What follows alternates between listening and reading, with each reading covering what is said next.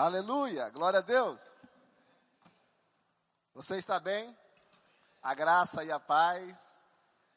Para quem não me conhece, meu nome é Mark, tá? Já faz algum tempo que nós somos aqui da Igreja Verbo da Vida, né? E até Jesus voltar, vamos estar aqui, né? Sempre, né? Porque aqui tem uma palavra boa, uma palavra poderosa, uma palavra indestrutível, uma palavra infalível, uma palavra que te faz crescer, faz avançar, né? Nós estamos no primeira quinta-feira do mês e nessa primeira quinta-feira a gente sempre vai, né, até Deus colocar no coração do pastor, falar do de família, do culto da família, né? E nós estamos muito felizes pela oportunidade de estar aqui com a minha esposa para falar sobre família essa noite. Amém? Boa noite. Vocês estão bem? Aleluia. Você está no melhor lugar. Amém? Hoje a gente vai falar um pouquinho sobre família. E é sempre bom falar de família, né? Todos nós temos família e é importante a gente aprender um pouquinho mais. Amém? Fique ligados, conectados, que eu tenho certeza que a palavra vai te alcançar. Amém? Você pode orar comigo, fechar seus olhos. Pai, muito obrigado por essa oportunidade.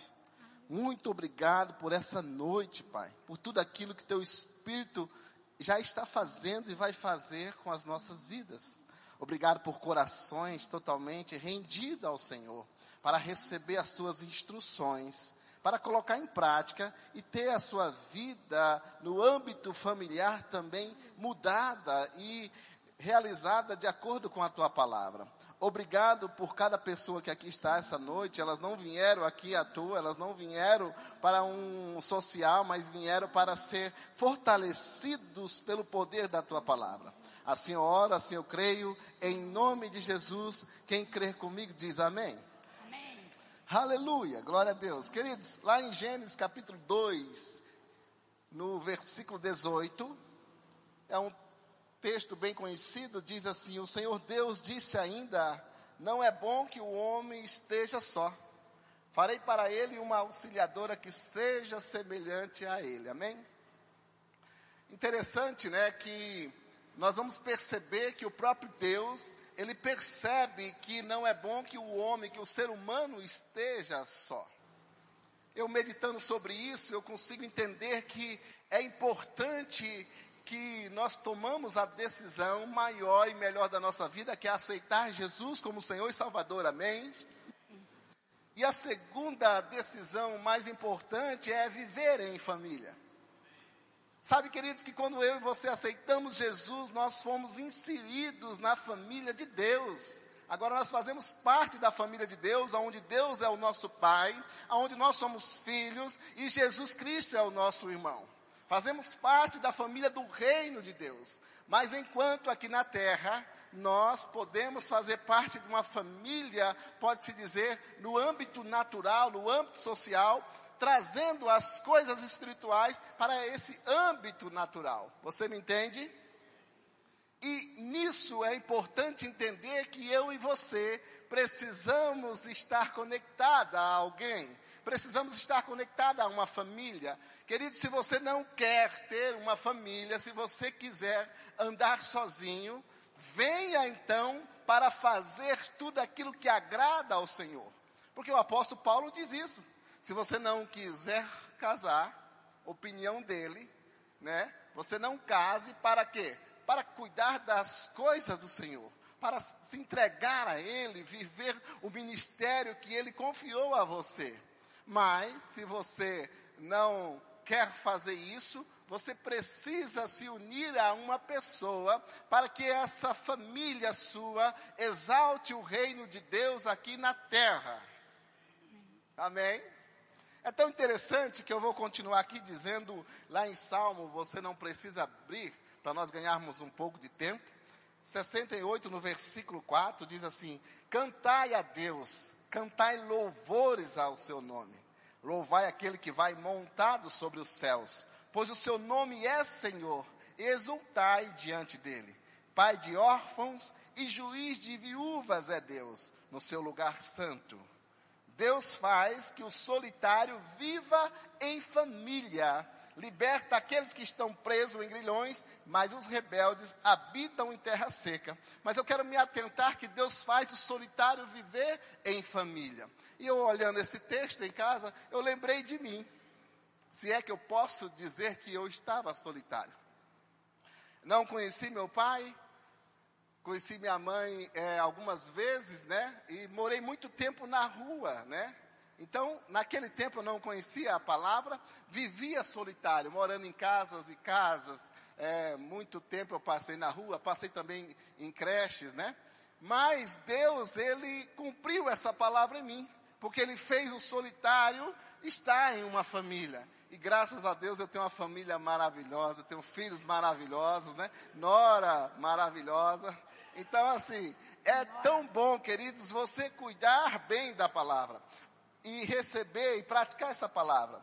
Continuando aqui, né, Eclesiastes capítulo 4, ele traz um texto tão importante e tão decisivo na vida de muitas pessoas que ele diz assim: Descobri que na vida existe mais uma coisa que não vale a pena. Eclesiastes 4, no versículo 7, né? No versículo 8 diz assim: É o homem viver sozinho, sem amigos, sem filhos, sem irmãos, sempre trabalhando e nunca satisfeito com a riqueza que tem. Para que é que ele trabalha tanto? Deixando de aproveitar as coisas boas da vida. Isso também é ilusão e é uma triste maneira de viver. Sabe, queridos, as pessoas que são egoístas, que querem viver sozinho, que não querem pagar um preço para estar relacionando com família, porque há um desgaste, sim, natural, há um confronto, há um tratar de afiar-se um aos outros para se tornar melhor. E pessoas hoje falam: ah, eu não quero ter esse trabalho, não. Eu quero andar sozinho. Ah, eu não quero ter filho, não, não quero mudar meu corpo, eu não quero ter meu corpo por causa de uma criança. Infelizmente, o mundo este, tem esse entendimento de querer viver sozinho. Sabe que quando eu conheci minha esposa, eu não tinha o Senhor Jesus, e eu tinha 18 anos, e de repente nós namorávamos e ela engravidou. E eu falei, meu Deus, como que eu agora vou assumir, né, uma mulher assumir filho? Eu quero fugir, né?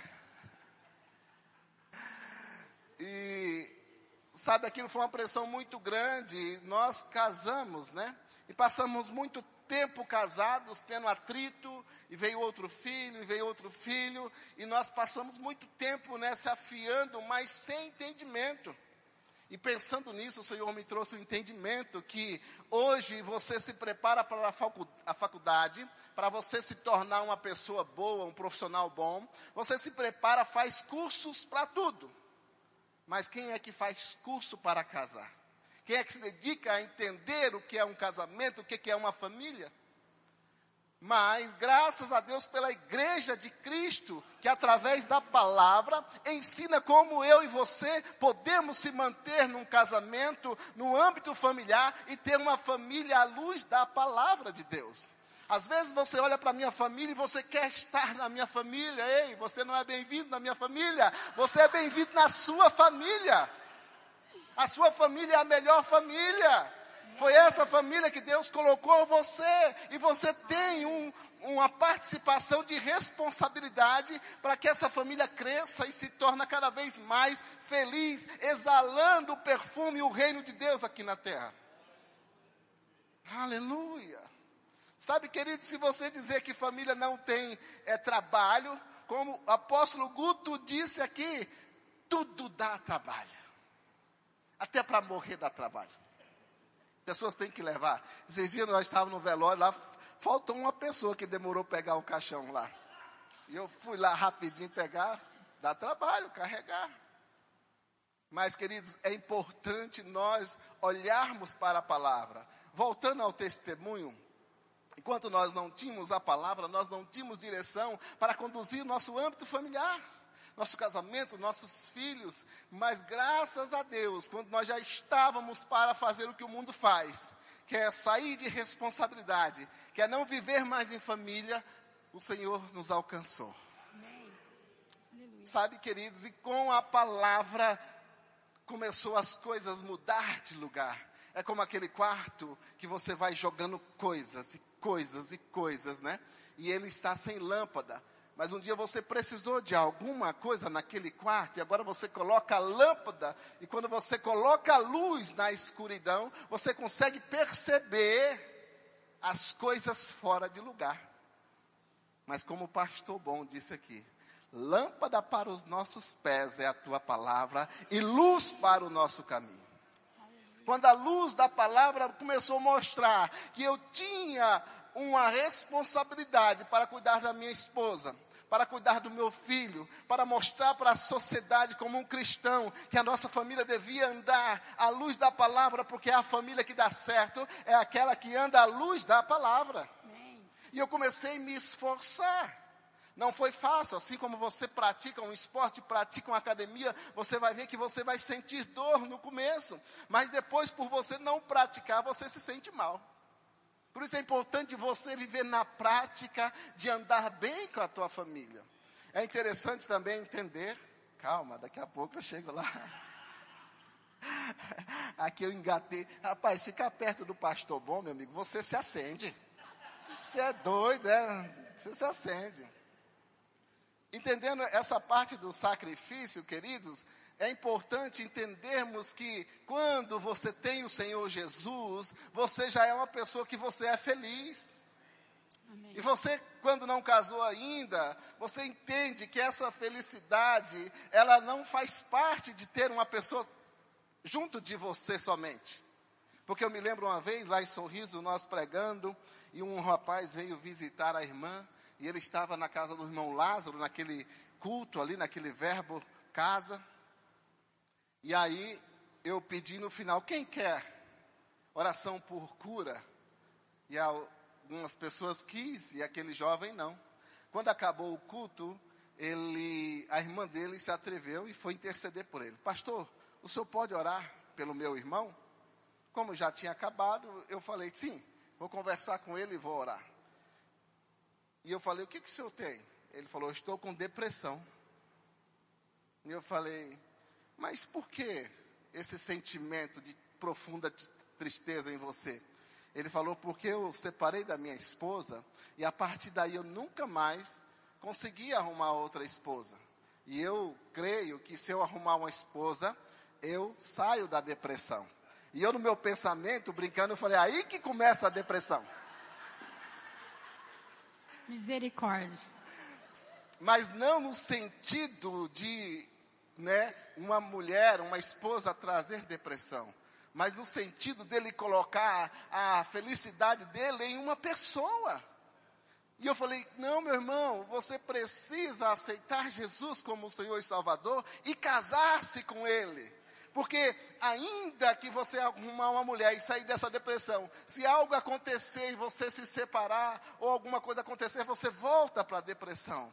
Mas quando você casa com Jesus, meu amigo, nunca mais você vai estar na deprê. Porque Ele é a tua alegria, é a tua felicidade, Ele é o teu amor. Sabe, queridos, ele escutou aquilo e graças a Deus que ele ficou alguns dias aqui em Sinop, quer dizer, em Sorriso, e um dia ele veio aqui num culto, e o pastor Gilmar estava pregando e ele aceitou Jesus como Senhor e Salvador. Amém. Eu tenho certeza que nunca mais ele ficou deprê. Amém? Vai lá então, meu amor. Amém. Aleluia, né? Queridos, é, vamos abrir rapidamente em Atos 16, 31, para nós começar. Ah, eu já tinha começado. Não, a minha parte. Ah, tá bom. Amém. Vamos lá, todo mundo abriu? E eles disseram: crê no Senhor Jesus Cristo e será salvo, tu e a tua casa. Amém? Tem vários exemplos bíblicos, porém eu escolhi três para a gente estar tá falando. Primeiro é, exemplo, a gente vai falar de Noé, que está em Gênesis 7:1. Se você quiser anotar, para você estar tá olhando em casa e estudando, é bom. Noé, é, por causa de Noé, toda a sua família foi salva. Amém. Por quê?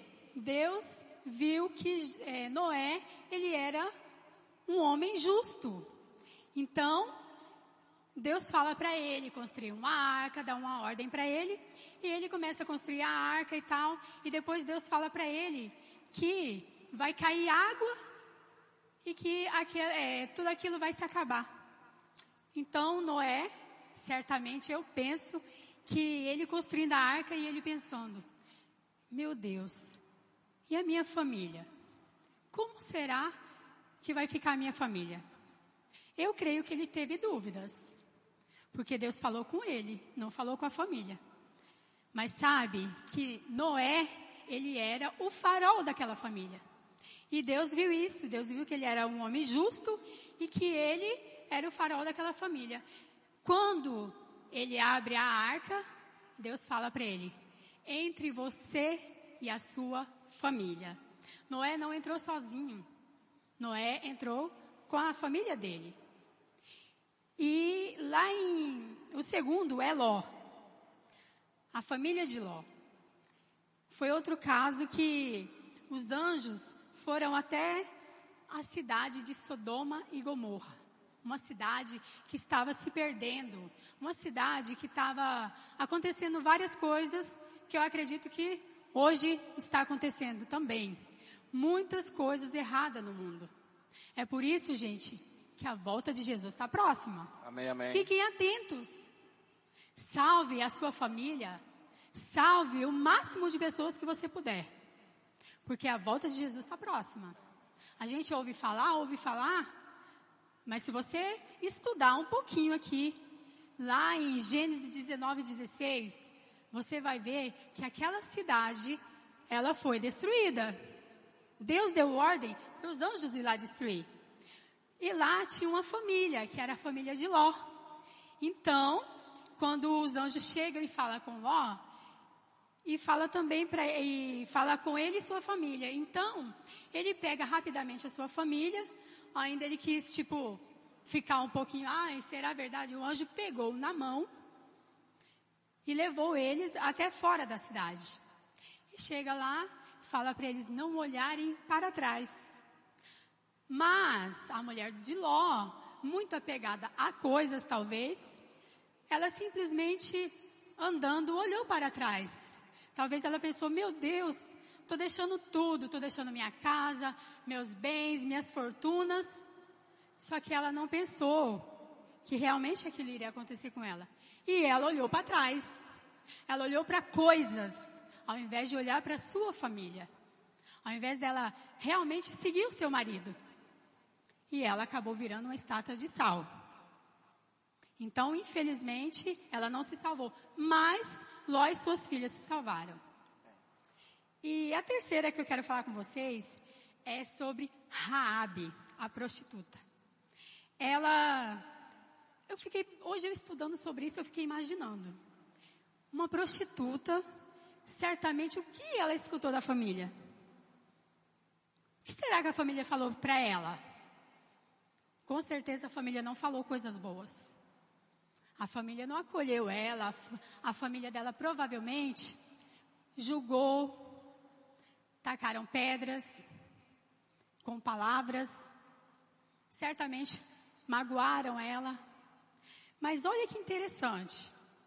Lá em Josué 2, vai falar a história que Deus, ele dá uma ordem para Josué para ele de destruir Jericó, justamente a cidade onde essa prostituta morava.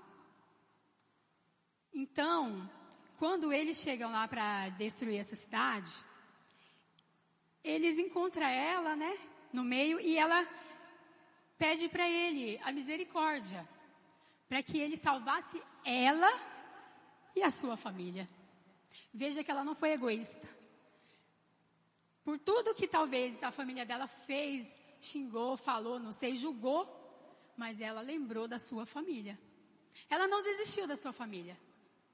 E então, ela conversando com Josué, ela pede para livrá-los também. E Josué vai dar uma instrução para ela, colocar um negócio vermelho na porta e tal. Depois vocês leiam a história, porque aqui é o tempo é curto. Mas é importante e interessante essas histórias. E ela nos ensina muita coisa. E, e ela teve que se posicionar. Quando ela se posicionou, algo aconteceu. Ela teve que chegar na família dela e falar: Olha, pai, vai acontecer isso, olha, mãe, não sei o quê. Teve que contar o que iria acontecer. O que Josué teria dito para ela. E ela, tentando convencer a sua família, certamente conseguiu. Porque a cidade foi destruída e ela e sua família foram salvos. Então, queridos, nós nunca devemos desistir da nossa família. Nossa família é algo mais importante que Deus deixou para você. Talvez você está trocando seus filhos por internet, televisão e outras coisas. Talvez você está trocando a sua esposa por trabalho, por excesso de alguma coisa. Queridos, reflitam. Aproveita o seu tempo com a sua família. Você é o farol para a sua família. Veja que todas essas pessoas aqui, elas foram farol para a família. Se elas tivessem desistido da família, sei lá, o que teria sido da família dela? Nós, pais, mães, nós temos o dever e a obrigação de cuidar dos nossos filhos. Nós, estamos, nós temos o dever e a obrigação de cuidar do nosso esposo, da nossa esposa, já que eu decidi ter uma família. Por que, por que casou então? Se você casou, você viu que você entrou numa família. Então é preciso perder tempo com seus filhos, com seu cônjuge. É importante, queridos. Eu vejo tanta gente querendo salvar a humanidade. Quer ir para a África, quer ir para não sei aonde, quer ir para não sei o quê. Começa pela sua família. Porque ela é o mais importante para você. A Bíblia fala assim: que adianta você salvar o mundo inteiro e não ter salvado a sua família? A sua família, dentro da sua casa, é que você vai, você vai começar o seu propósito com a sua família. Se você não salvar a sua família, você não fez nada. É importante, queridos, nós se alinhar, prestar atenção no nosso, na nossa vida. O que que nós temos feito para ajudar a nossa família? Ah, mas na minha família tem drogado, na minha família tem prostituta, na minha família tem fofoqueiro. Ei, queridos, toda família tem erros e defeitos. Mas isso não é para você desistir dela. Amém. É para você ajudar ela. A sua família não é para você desistir, queridos. Por que, que nós passamos tanto tempo para querer ajudar uma pessoa que você nem conhece? Simplesmente por você, ah, eu gostei dela. Ah, eu vou. Aí você começa a perder tempo com ela. Você faz propósito com ela. Você ora por ela. E pela sua família, você tem orado? Você tem prestado atenção nisso? Você tem orado pela sua família? Você tem buscado aquilo que você quer que Deus faça para ela? É importante, queridos, a gente sair desse mundinho que a gente vive e prestar mais atenção. Muitas vezes nós não estamos sendo farol para nossa família. Queremos perder mais tempo com outras pessoas e esquece da sua família.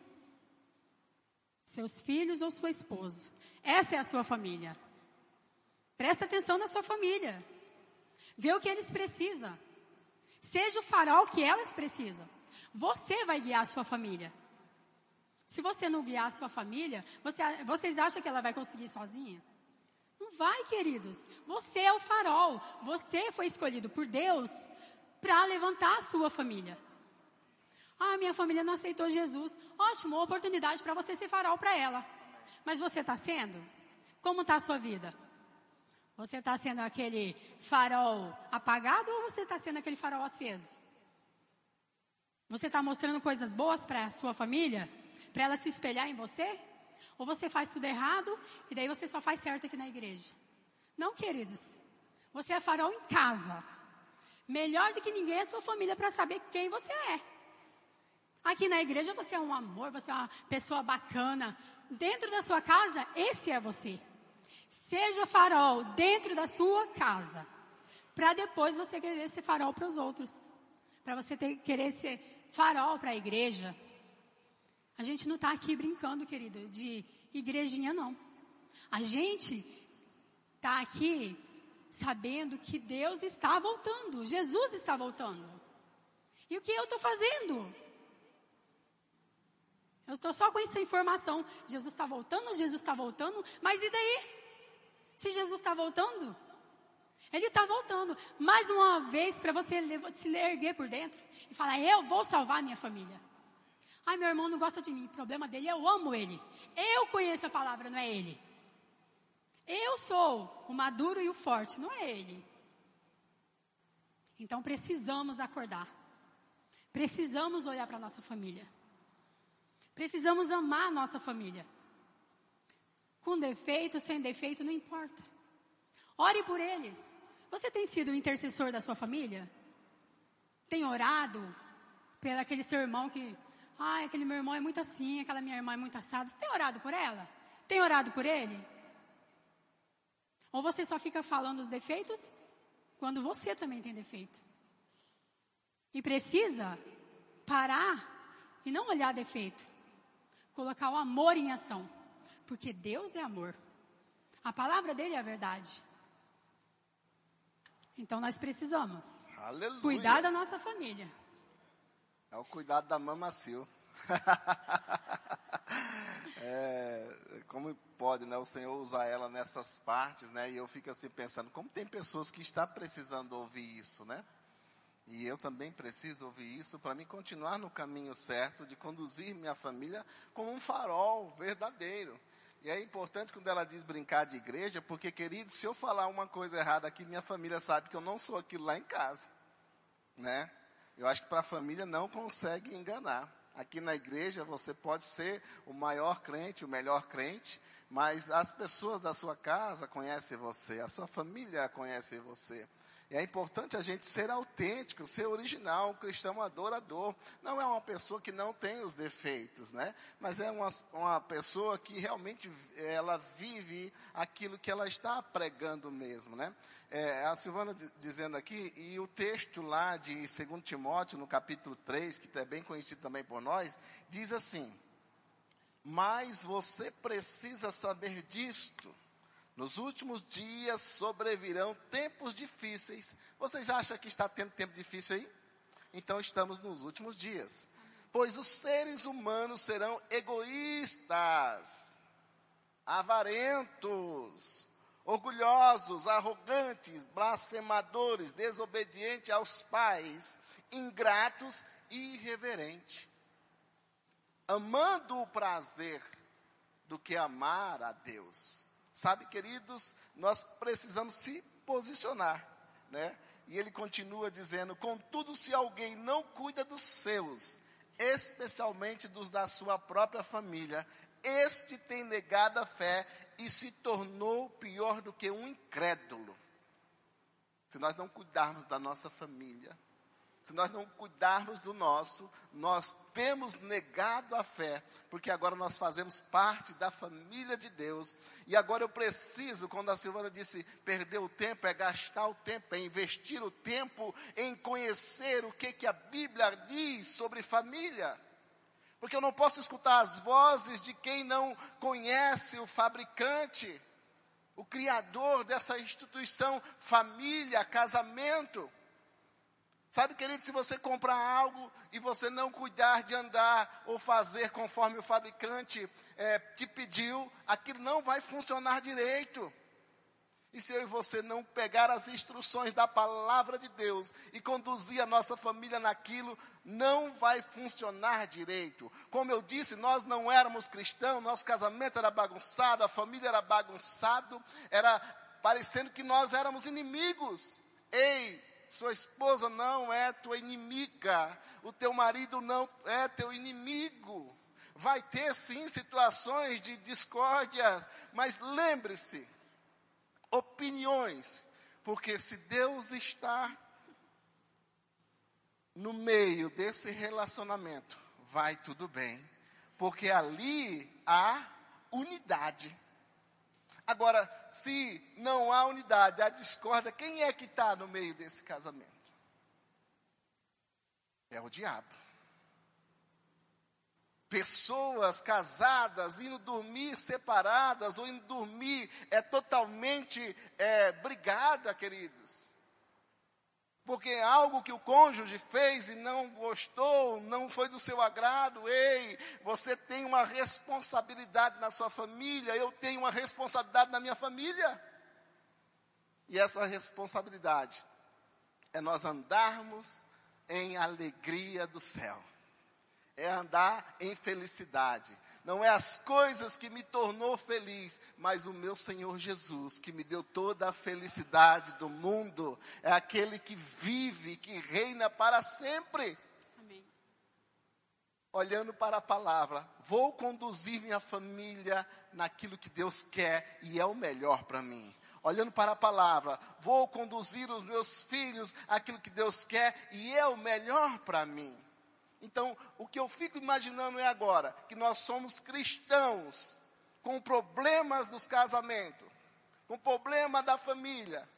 E quando vem se aconselhar com os pastores, nós percebemos que não estão cumprindo a palavra. Para passar um mamão com açúcar em você, um dia o pastor Gilmar pediu para me ler uns livros, né? E eu não li o livro que ele pediu e fui ler outro livro. Aí um dia, conversando com ele no gabinete, ele falou: Você está lendo o livro? Eu falei: Estou. E ele percebeu que ele deu uma receita, né? E eu estava fazendo outra receita. Ele falou: Qual o livro que tu está lendo? Eu falei: O Espírito da Fé, do meu xará Mark Hanks. Eu falei para você ler palavra. Porque a receita você encontraria no livro palavra para você sair dessa situação. E como que agora, irmãos, você explica para Deus, você que está casado, você que tem uma família, por que o seu casamento talvez não está dando certo? Por que a sua família não está dando certo? Por causa do egoísmo, a falta do amor. Porque, queridos, eu não preciso casar para me ser feliz. Eu preciso amar o Senhor e meu casamento se tornará feliz. Pessoas decidem, ela quer pregar. Pessoas decidem é, escolher uma pessoa para amar. Eu vou escolher essa pessoa para amar. E eu vou passar por cima dos defeitos, né? Eu vou passar por cima. Eu vou falar uma coisa que não sei se eu posso, mas eu vou pegar um testemunho da irmã Isabela do Maradona.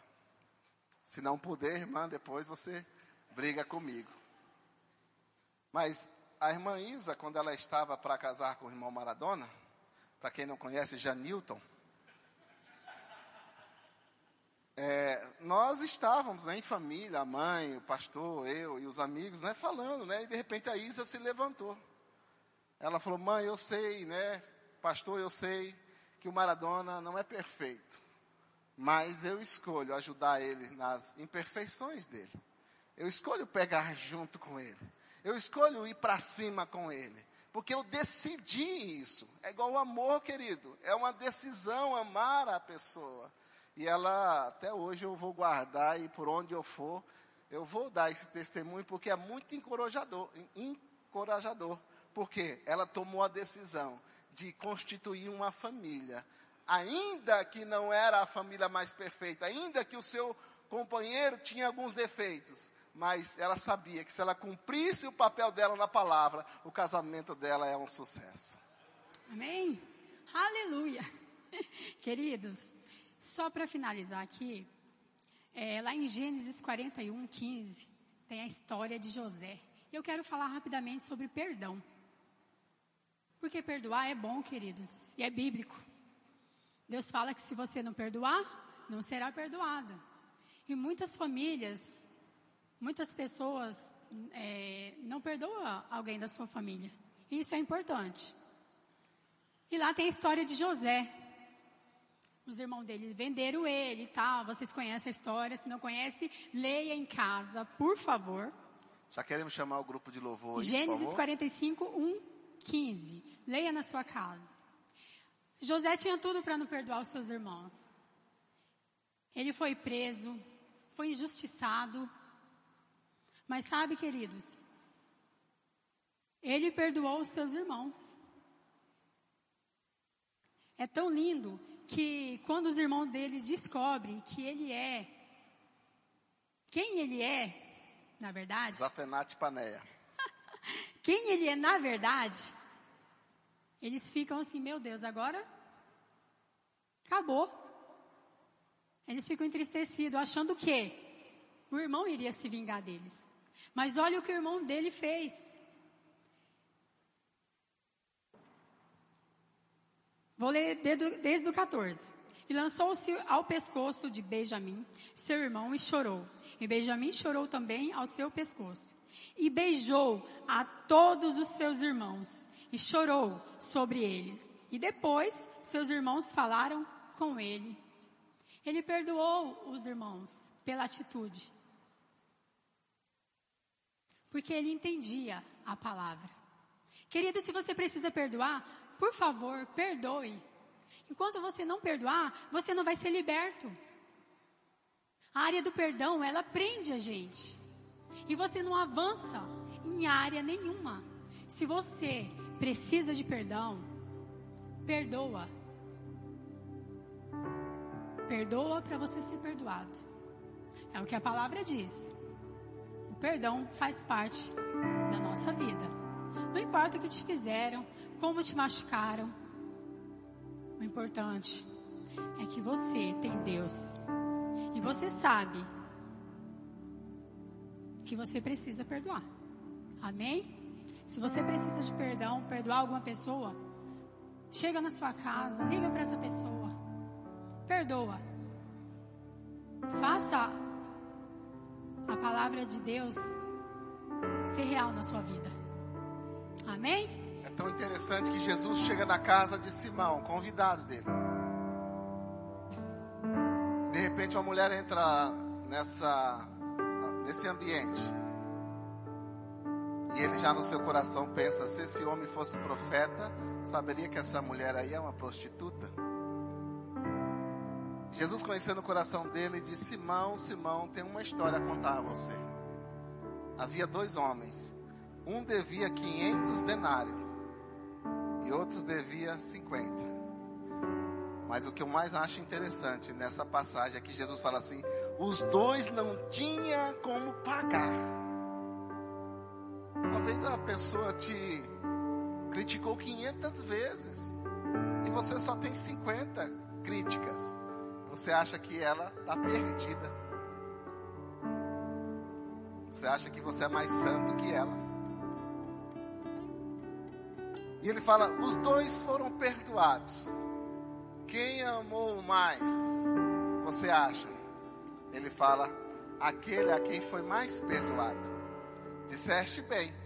Entrei na tua casa, você não lavou os meus pés. Por essa mulher com suas lágrimas está a lavar os meus pés. Você não me beijou com o ósculo santo.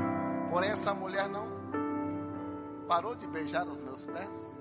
Você não ungiu minha cabeça por essa mulher, me honrou com tudo aquilo que ela tinha, que ela tinha preparado, com o perfume do vaso de alabastro. Então, queridos, essa questão da família, como a Silvana disse, se você não perdoar, você não avança. Talvez você está fazendo tudo certo, mas está algo dentro de você que você ainda não liberou perdão. E quando lembra daquilo que foi feito a você, você arranha, você fica mal. É aí que o diabo prendeu você. E você precisa liberar perdão. Coloque-se de pé. Aleluia. Aleluia. Aleluia. Obrigado, Deus, por esse tempo, por essa palavra, por essa injeção da tua palavra em nossos corações.